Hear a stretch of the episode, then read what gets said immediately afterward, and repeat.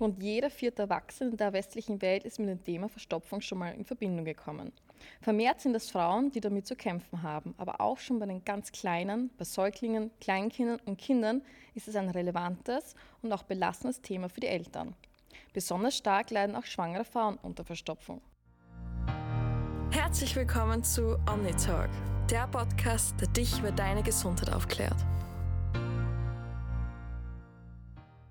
Ein herzliches Hallo meinerseits. Wir heißen euch willkommen zu einer neuen Podcast-Folge und ich starte gleich mal zu Steffi. Hattest du schon mal Verstopfung? Ja, ich glaube, das hatte jeder schon einmal. Ich glaube auch, ja. Ich hatte natürlich auch schon mal Verstopfung. Das ist ein eher sehr unangenehmes Thema. Auf jeden Fall. Ja, aber erklär mal, was ist Verstopfung eigentlich? Verstopfung ist ähm, im medizinischen Begriff ausgedrückt Obstipation kommt eher seltener vor, also man spricht meistens von der Verstopfung. Das ist, wenn der Stuhlgang eigentlich seltener ist wie normalerweise. Ja? Also man entleert sich einfach weniger häufig und meistens ist diese Stuhlentleerung dann auch noch ähm, sehr schwierig oder erschwert sich und man bekommt Krämpfe oder ja, man hat einen sehr, sehr hart klumpigen Stuhl etc. Es treten eben sehr, sehr häufig Blähungen, Bauchschmerzen auf und was aber das Gute ist, es vergeht eigentlich sehr schnell wieder in den meisten Fällen. Eine wiederkehrende oder chronische Verstopfung ähm, gibt es natürlich auch. Das dauert dann länger und muss aber wirklich ärztlich dann behandelt werden, um die ganzen Ursachen auch einmal überhaupt abklären zu lassen. Und wie gesagt, wie du richtig gesagt hast, Frauen sind viel häufiger von der Verstopfung betroffen, auch viele ältere Menschen, und natürlich gibt es auch sehr, sehr viele Säuglinge und Kinder, die schon mit Verstopfung zu tun haben, ja. Ja, das ist tatsächlich ein Thema, was, glaube ich, sehr, sehr viele Menschen schon mal betroffen hat und auch immer wieder im Leben vorkommt. Aber du hast gerade gesagt, akute und chronische Verstopfung. Könntest du das etwas näher erklären? Mhm. Ähm, dazu muss ich mal ausholen, ab wann man überhaupt von einer Verstopfung spricht. Denn jeder Mensch hat ja unterschiedlich häufig Stuhlgang, ja. Und jeder Mensch nimmt eine Verstopfung anders wahr, ja. Also für den einen ähm, tritt eine Verstopfung schon ab dem ersten Tag auf. Das sagt, okay, ich konnte jetzt einen Tag nicht auf die Toilette gehen, ähm, ich bin verstopft, ja.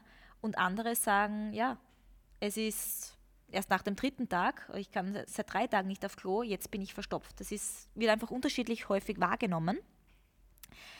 Ähm, und generell ist es so, dass man von Verstopfung spricht, wenn man weniger als drei Stuhlgänge pro Woche hat. Ja? Dann spricht man eigentlich im medizinischen Sinn von einer Verstopfung. Und generell gibt es eben zwei Arten von Verstopfung, eben die akute Verstopfung und die chronische. Die akute Verstopfung ist eben situativ oder eben sehr kurzfristig, das heißt, sie tritt relativ rasch auf, also innerhalb von, von, von Stunden, Tagen, also von einem Tag auf den anderen kann man auf einmal nicht mehr auf die Toilette. Ähm, und klingt aber dann eigentlich auch wieder bald einmal ab, so nach zwei, drei Tagen. Ja. Das ist oft sehr von der Ernährungsweise auch abhängig, dazu komme ich dann noch. Ähm, und die chronische Verstopfung, das ist jetzt eine Verstopfung, die einfach auch über einen längeren Zeitraum dann geht. Ja. Also üblicherweise kann das oft bis zu sechs Monate dauern, aber wie gesagt, da ist man ja dann eh schon in ärztlicher Behandlung und meistens hat man chronische Verstopfung im Zuge einer Erkrankung, zum Beispiel während einer Chemotherapie zum Beispiel oder so, dass da die Patienten wirklich ähm, verstopft sind, chronisch verstopft sind. Ja, und ab wann gehe ich jetzt dann eigentlich zum Arzt? Weil, wie gesagt, eine Verstopfung hat jeder mal. Und ab wann ist es eigentlich der Punkt, wo ich sage, okay, irgendwie kriege ich das nicht mehr in den Griff? Oder welche Symptome müssten da wirklich schon da sein? Ähm, ich sage jetzt einmal, die Verstopfung ist ja sehr unangenehm. Das heißt, sie ist verbunden mit hartem Stuhl, Schmerzen beim Stuhlgang, mit einer unvollständigen Stuhlentleerung und man hat einfach das Gefühl, dass der Darmausgang blockiert ist. Ja? Und man fühlt sich also als Ganzer nicht wohl. Und wenn jetzt aber durch das, vielleicht auch durchs, durchs Drücken oder etc., wenn die Beschwerden so massiv einschränkend sind, dann muss ich auf jeden Fall was tun und mal zum Arzt gehen. Wenn jetzt auch beim Stuhlgang Blut zum Beispiel auch festgestellt wird, dann würde ich auch sofort zum Arzt gehen. Könnten natürlich auch Hämorrhoiden sein, ganz klar, aber trotzdem muss Blut im Stuhl immer ärztlich abgeklärt werden.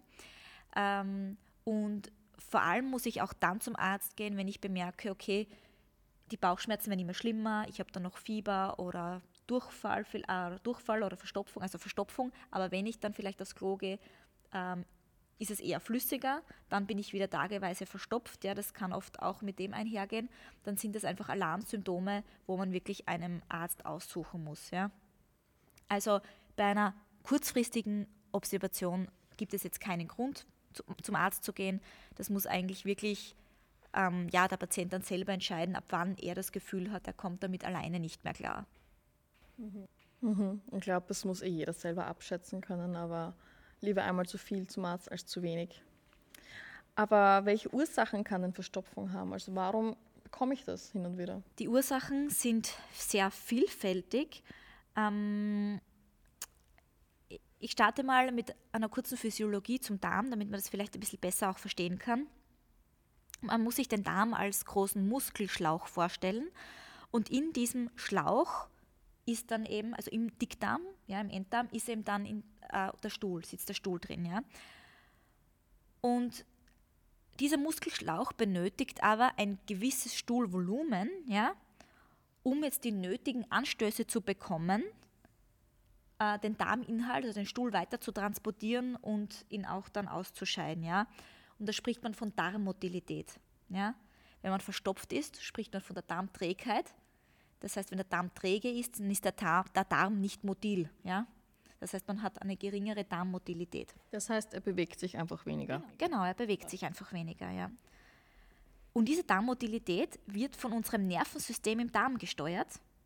Man nennt es das enterische Nervensystem. Viele werden sich jetzt denken, was? Nervensystem? Ja. Also es gibt ein eigenes Nervensystem im Darm und man nennt es das ENS abgekürzt. Und dieses ENS es besteht jetzt einfach aus einem ganz komplexen Geflecht von Nervenzellen. Also es sind ganz viele Nervenzellen, man sagt auch Neuronen dazu, die den gesamten Magen-Darm-Trakt praktisch durchziehen. Ja? Und dieses ENS befindet sich eben so als ganz dünne Schicht zwischen den Muskeln und dem Verdauungsapparat eben, also zwischen den, zwischen den Muskeln des Verdauungsapparats. Und die Aufgabe von diesem ENS ist es, eben die Verdauung zu steuern. Also genau diese Darmmotilität zu steuern, die Bewegung des Darms zu steuern. Ja? Und das passiert völlig autonom, also komplett eigenständig. Ja? Das, ist ein, das ist ein Nervensystem, das funktioniert wie die Atmung. Ja? Die Atmung steuern wir ja auch nicht bewusst, die läuft einfach nebenher. Das ist, passiert autonom. Ja? Und diese, diese, also alle Reize im Darm, ja, also alles, was im Darm abläuft, wird praktisch über das Nervensystem, über den Vagusnerv ins Gehirn weitergeleitet. Das heißt, wir haben über den Vagusnerv praktisch eine, eine Aktivität zwischen Darm und Gehirn, also eine Darm-Hirn-Achse sozusagen, von dem ja schon sehr viele sprechen. Das ist momentan Gegenstand der Forschung und ähm, momentan in aller Munde und ein sehr modernes Thema, diese Darm-Hirn-Achse. Und es funktioniert bidirektional in beide Richtungen. Ja? Also Gehirn an Darm, Darm an Hirn. Ja? Und deshalb schlagen sich Gefühle ja auch auf den Darm. Ja? Wenn man nervös ist, man hat Durchfall und einige haben aber auch Verstopfung zum Beispiel. Ja, wenn sie Stress haben, oder? Also genau. das ist bei mir auch. Wenn ich Stress habe, dann leide ich eher an der Verstopfung. Genau. Und wenn ich voll nervös bin, wie vom Wettkampf, dann habe ich Durchfall. Ja, genau. Das ist sehr Genau. Und dafür ist eben das, dieser, das, dieses enterische Nervensystem auch, auch verantwortlich. Und was auch noch eine Ursache für Verstopfung sein kann, ähm, ist, wenn in der Ernährung oder wenn man mit der Ernährung zu wenig Ballaststoffe aufnimmt. Ähm, dann ähm, kann es auch sehr häufig zur Verstopfung kommen, weil eben das nötige Stuhlvolumen fehlt. Wir haben ja gesagt, äh, der Muskelschlauch braucht ein gewisses Stuhlvolumen, um wirklich ähm, ja, den nötigen Anstoß zu bekommen, um den Darminhalt zu transportieren.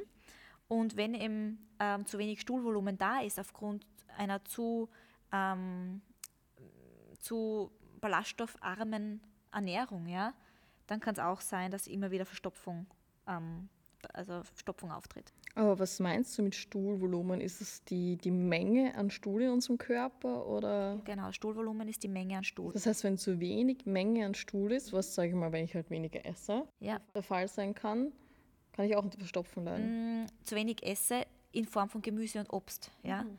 Also Ballaststoffe, das ist ja, deshalb heißt das ja, eigentlich sind Ballaststoffe ja gut. Man glaubt immer, Ballaststoffe ist ein schlechtes Wort, aber Ballaststoff heißt nichts anderes ein, als ein Ballast, der im Körper überbleibt. Ja? Deshalb, also als das Gemüse, Obst, ähm, Vollkorn etc., alles Leinsamen. ballaststoffreiche, Leinsamen, das alles ähm, trägt zu einem erhöhten Stuhlvolumen bei und das trägt aber zu einer guten Darmtätigkeit bei. Ja? und erhöht die Darmmotilität, also den Weitertransport des Stuhls, wodurch dann täglicher Stuhlgang möglich ist. Und da fühlen wir uns ja dann wohl. Täglich Stuhlgang, man fühlt sich erleichtert.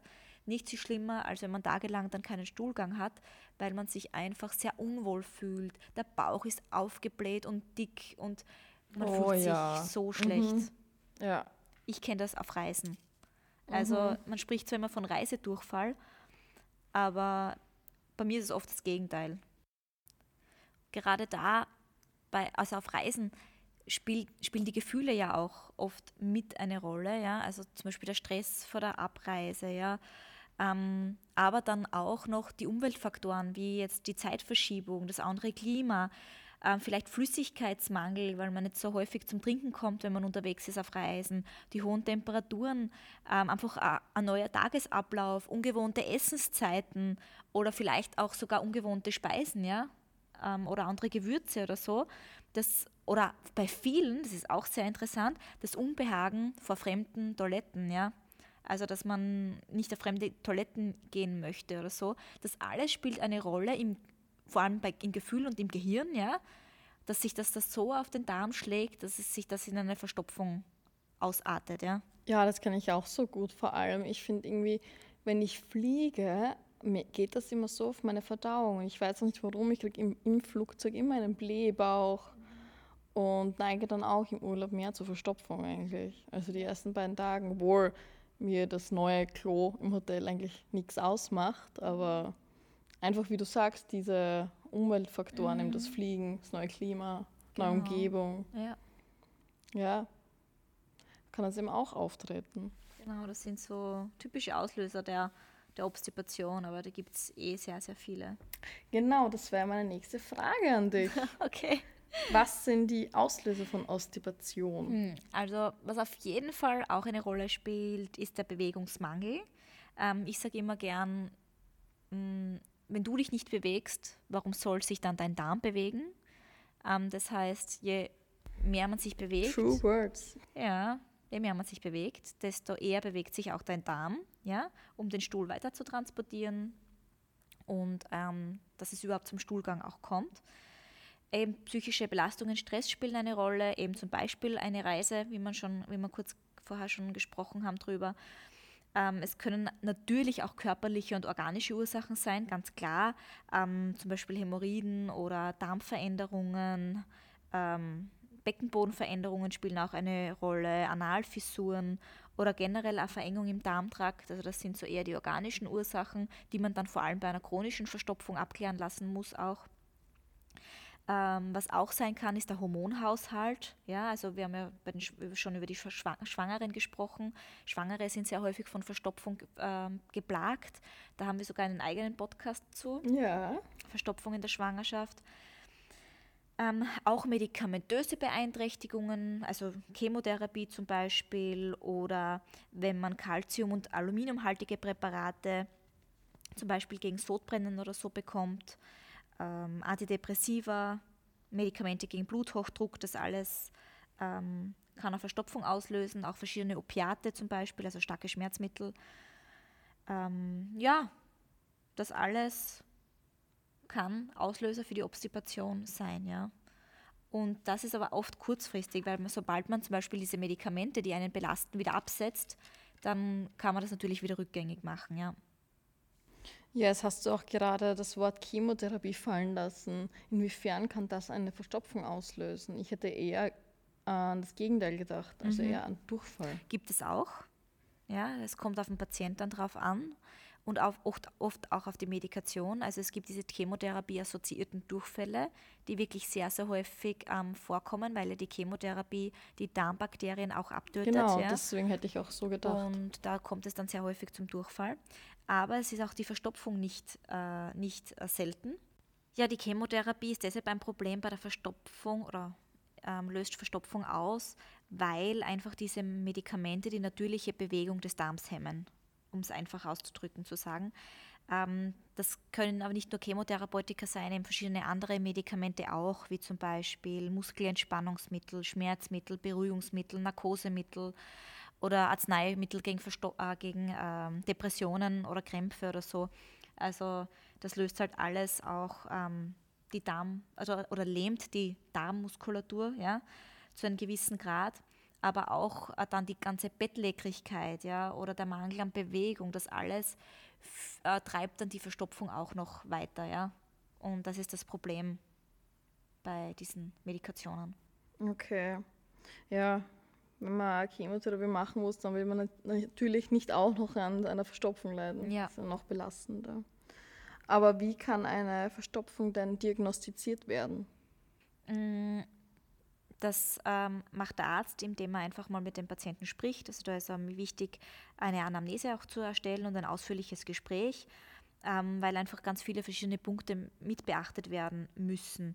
Ähm, also wie sind die Ernährungsgewohnheiten, wie sind die Trinkgewohnheiten, ja, weil das ist einmal das Erste, weil man geht zuerst einmal davon aus, dass man einfach die Ballaststoffzufuhr erhöht, dass man die Trinkmenge erhöht. Das ist ganz wichtig, dass man wirklich ausreichend trinkt.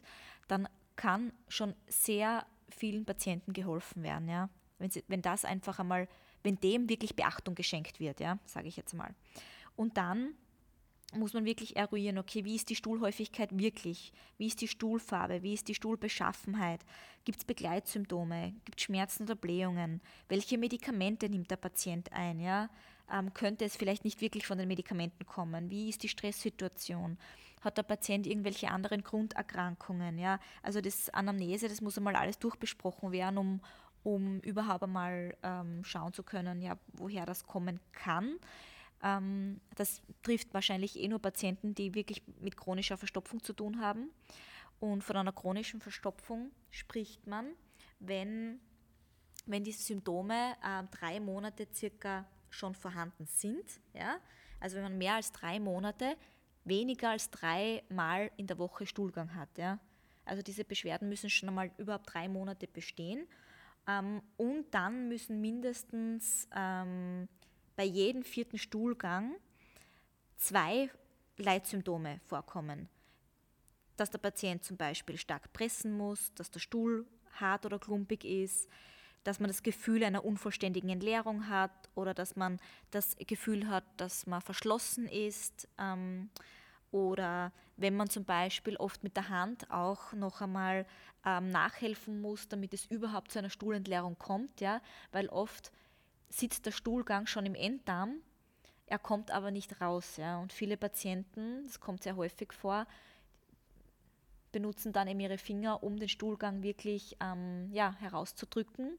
Klingt jetzt nicht sehr, an, nicht sehr ja, schmackhaft, Nein, aber so. das kommt gar nicht so selten ja, vor. Aber ich glaube, in so einem Moment, wenn es wirklich schon sehr schlimm ist, dann tut man, glaube ich, ja. vieles. Ja. Nicht alles, aber vieles. Genau. Und und wenn es mal so weit ist, dann kann man schon einmal von einer chronischen Verstopfung sprechen. Also zwei dieser Symptome plus weniger als dreimal Stuhlgang die Woche ähm, plus mehr als drei Monate Beschwerden spricht wirklich schon für eine chronische Verstopfung. Und ja, dann kann der Arzt das wirklich auch so diagnostizieren und dann verschiedene Therapien vorschlagen. Okay. Und ja, wie gesagt, jetzt wurde bei mir Verstopfung diagnostiziert, was kann ich dagegen jetzt eigentlich tun? Ja, das ist immer die wichtigste und spannendste Frage. Mhm. Man hat das Problem und man möchte natürlich eine Lösung dafür haben. Ähm, also ich habe schon erwähnt, eine Ernährungsumstellung ist einmal ganz wichtig. Man sollte wirklich darauf achten, genügend Ballaststoffe zu essen. Ähm, man braucht im Durchschnitt, ähm, also mindestens, also man braucht mindestens 30 Gramm Ballaststoffe pro Tag. Ja? Der Durchschnittsösterreicher äh, nimmt aber nur zwischen 23 und 25 Gramm pro Tag auf. Ähm, meistens ist es sogar darunter. Ja? Also das ist eigentlich schon ein guter Durchschnittswert. Also man kann sich so auf die 23 Gramm orientieren. Das ist natürlich zu wenig, ja. vor allem wenn man dann wirklich Verstopfung hat, dann sollte man den Ballaststoffzufuhr wirklich erhöhen. Ähm, und ganz viel trinken. Das sind einmal die zwei Punkte, die ich da wirklich empfehlen kann und die wirklich jeder tun kann. Ja? Und wenn sich danach noch immer nichts verbessert, dann muss man noch andere Wege suchen. Ich habe ja gehört, dass Papaya auch ein sehr gutes Mittel gegen Verstopfung sein sollte. Ja, sehr. Also das hatte das Enzym Papain. Genau, genau. Und dieses soll sehr verdauungsfördernd sein. Sehr. Also die, das, das, die, das Papaya, die Papaya gilt ja seit jeher schon als, als ähm, ja, Wunderfrucht, die ist sehr vitamin- und mineralstoffreich, sehr ballaststoffreich und eine sehr verdauungsfördernde Frucht. Und ähm, die Papaya enthält eben das Enzym Papain, das bei der Verdauung der Nahrung hilft, ähm, was natürlich im Endeffekt auch eine verdauungsfördernde Eigenschaft ähm, zuteil wird, ja, automatisch. Denn man kann sich das so vorstellen, die Papaya, die feuert den Darm richtig an, Gas zu geben. Die, die steigert die Darmmotilität und ähm, hat bei Verstopfung wirklich schon sehr gut Abhilfe geschaffen. Mm, es gibt ein eigenes Produkt dafür, ähm, denn man wollte diese Papain-Konzentration natürlich erhöhen, denn in einer herkömmlichen Papaya ist nicht so viel Enzym enthalten wie jetzt in dem Produkt Caricol, wo das Enzym wirklich in vierfacher Konzentration vorliegt und natürlich eine wirklich anfeuernde Wirkung hat auf die Verdauung. Und deshalb ist Caricol eben bei Verstopfung sehr zu empfehlen. Und ähm, ja, ich habe selbst schon sehr, sehr gute Erfahrungen damit gemacht. Ja, ich auch. Ich nehme es eigentlich beinahe täglich, da es auch nicht schlecht schmeckt. Ja. Und irgendwie ist es auch irgendwie so nach dem Essen so als kleiner Snack. Ja, genau. Also bei mir jetzt mal die Funktion, Genau. wenn ich im Büro auf Futtersuche gehe. Ja, Aber wie gesagt, ich finde es auch nicht schlecht und es gibt immer ein bisschen Feuer. Ja so ist es. Ja. Also ich mag es auch ganz gern und vor allem, es lindert halt auch das Völlegefühl Komplett, und, ja. und minimiert die Blähungen. Also Das ich, auch auf jeden Fall. ja, also ich bin mit dem Produkt auch sehr zufrieden. Also das empfehle ich auch jedem meiner Freundinnen, die das Problem haben, weil Blähungen, Verstopfung, das ist so ein Thema, das irgendwie jeden betrifft. Und wenn da wer Probleme hat, ich empfehle immer dieses Caricol. Es ist einfach mein, mein Wundermittel. ja. Man kann aber auch äh, Routinen lernen. Ähm, Das habe ich selbst nicht gewusst. Boah, doch, wo du das sagst, das stimmt. Irgendwie, man bekommt dann ja auch quasi immer dieselbe Zeit, wo man aufs Klo muss, habe ich das Gefühl. Genau. Vor allem, wenn du einen sehr routinierten Alltag hast, wie Ja. jetzt zum Beispiel, ich hätte fünf Tage Woche, gehe ich immer zur gleichen Zeit arbeiten, zur gleichen Zeit heim Ja. und zur gleichen Zeit ins Training. Ja. Dass Genau. der Körper, weiß nicht, der, der schafft sich dann eine eigene Darmroutine, habe ich das Gefühl. Genau. Und dann gibt es wirklich, also ich kenne auch so viele, die sagen, ja, um die Uhrzeit sitze ich auf der Toilette. Ja, Und denke immer, was? Wie geht das? ich bin auch so ein Kandidat. ja. Ganz, ganz, ganz witzig. Aber man kann sich das antrainieren und das habe ich nicht gewusst. Dass man sich das wirklich antrainieren kann. Ähm, und da ist einfach wichtig, dass man den Stuhldrang nicht, und nicht unterdrückt. Also dass man wirklich sagt, okay, zu der Zeit habe ich vielleicht Zeit, ja, vielleicht auch nach dem Kaffee, weil Kaffee ist ja auch ähm, etwas, das die Verdauung anfeuert, wegen dem Koffein. Und ähm, ich glaube, dass man, wenn man sich seine Zeiten so aussucht und sich einfach mal auf die Toilette sitzt, setzt, ja, und dann schaut, okay, funktioniert es, funktioniert es nicht, aber wenn sich der Körper darauf einstellt, ja, okay, da ist jetzt Zeit und das würde funktionieren, dann kann man sich das vielleicht wirklich antrainieren. Weil man hat ja doch seine Zeiten, okay, ich gehe eher mehr am Nachmittag oder eher am Vormittag und je nachdem, Genau, ja. wenn man sich das regel regelmäßig Zeit dafür nimmt, ja, glaube ich, dass man sich das wirklich antrainieren kann. Also für jene, die Probleme haben, glaube ich schon, dass es wert ist, das zu versuchen. Ja, ja, auf jeden Fall. Und jetzt zum Beispiel nach dem Urlaub ist dieser Rhythmus wieder komplett im Eimer. ich muss wieder einen neuen Rhythmus angewöhnen. Genau, das ist halt immer das, der Nachteil beim Urlaub, ja. Ja. ja. Was man auch noch machen kann, sind Dickdarmmassagen, also Bauchmassagen, ganz wichtig im Uhrzeigersinn, entlang des Dickdarms, ja. Das regt nämlich die Verdauung an. Und wenn man das täglich praktiziert, Ich mache das voll oft, Ja. einfach nur, wenn ich zum Beispiel das Gefühl habe, ich fühle mich so aufgebläht oder ich fühle Mhm. mich halt so ein bisschen dicker. ja, Ich mache das voll gern, weil es ist halt angenehm. Und irgendwie habe ich das Gefühl, danach arbeitet der Darm etwas und der Blähbauch oder der Bauch geht allgemein ein bisschen zurück. Genau. Kann auch nicht- Einbildung sein, ja. aber. Und nichts leichter als das, dass man sich seinen Bauch ein bisschen massiert, während man am Abend streicheln. Fernsehen sieht oder Ja. so auf der Couch liegt. Da gestaltet sich das relativ einfach. Genau. Und was man natürlich auch machen kann, sind äh, Probiotika einzunehmen, also wirklich den Darm wieder mit guten Bakterien besiedeln, ähm, denn Verstopfung kann natürlich auch äh, die Darm ähm, kann natürlich auch Auslöser der Darmbakterien sein, denn es gibt einfach Bakterien, die für Gärung und Fäulnisprozesse auch im Darm sorgen und dadurch die Darmtätigkeit beeinträchtigen, also äh, die Darmmotilität praktisch auch hemmen.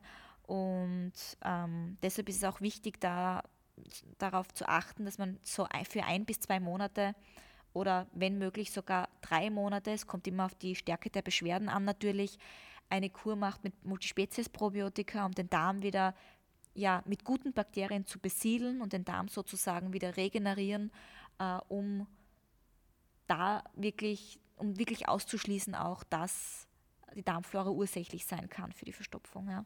Ja, und vor allem, ich glaube, es ist auch wichtig zu sagen, dass bei Probiotika die Einnahme schon bei mindestens drei Monate sein sollte. Ich empfehle es immer mindestens Ja, drei Monate, Ich auch. weil, ähm, weil einfach äh, der Darm sich ja von heute bis auf morgen nicht ändert. Das dauert Mhm. eine Zeit. Man muss natürlich geduldig sein und drei Monate empfehle ich generell auch immer mal. Ähm, es kommt aber immer auf die Stärke der Beschwerden an. Ja. Also wenn es immer nur kurzfristig ist oder wenn ich sage, okay, es ist jetzt nur nach dem Urlaub, dann sage ich, okay, dann reichen vier Wochen auch aus. Ja. Eine Packung quasi. Genau, eine Monatspackung. Ja, ich finde es immer nur wichtig zu erwähnen, weil oft denken, will, die Leute wollen ja eigentlich auch fast nichts einnehmen. Also ich bin auch immer der Kandidat. Und dann setzt man das Produkt halt sofort ab, sobald die Beschwerden nachlassen, aber dass sie sehr schnell wieder auftreten können, das darf Ja, man leider nicht vergessen. Genau. Und so ähm, garantiert man auch eine nachhaltige, wie sagt man da, Bekämpfung Ja, oder Linderung. An, an nachhaltigen Effekt. Ja. Gar, genau, super Mhm. gesagt. Ja. ja. Ja, und ich habe ja auch gehört, wenn die Verstopfung einfach wirklich nicht mehr weggeht, dann wird dir vom Arzt Abführmittel empfohlen zur Einnahme. Ja, genau. Also Abführmittel ist dann wirklich, ja, wenn, wenn man wirklich ein schlimmes Stadium erreicht hat, ja, und man kann wirklich nicht auf die Toilette, dann muss natürlich mit Abführmitteln ähm, geholfen werden. Es gibt sehr, sehr viele ähm, naturheilkundliche Mittel. Es gibt aber auch eben schon äh, chemische Mittel, je nachdem, was zum Einsatz kommt. Ähm, viele äh, Naturheilpraktiker zum Beispiel arbeiten mit Glaubersalz, Bittersalz, ja, so Rizinusöl zum Beispiel auch noch. Und ähm, ja, um eben eine abführende Wirkung dazu erzielen.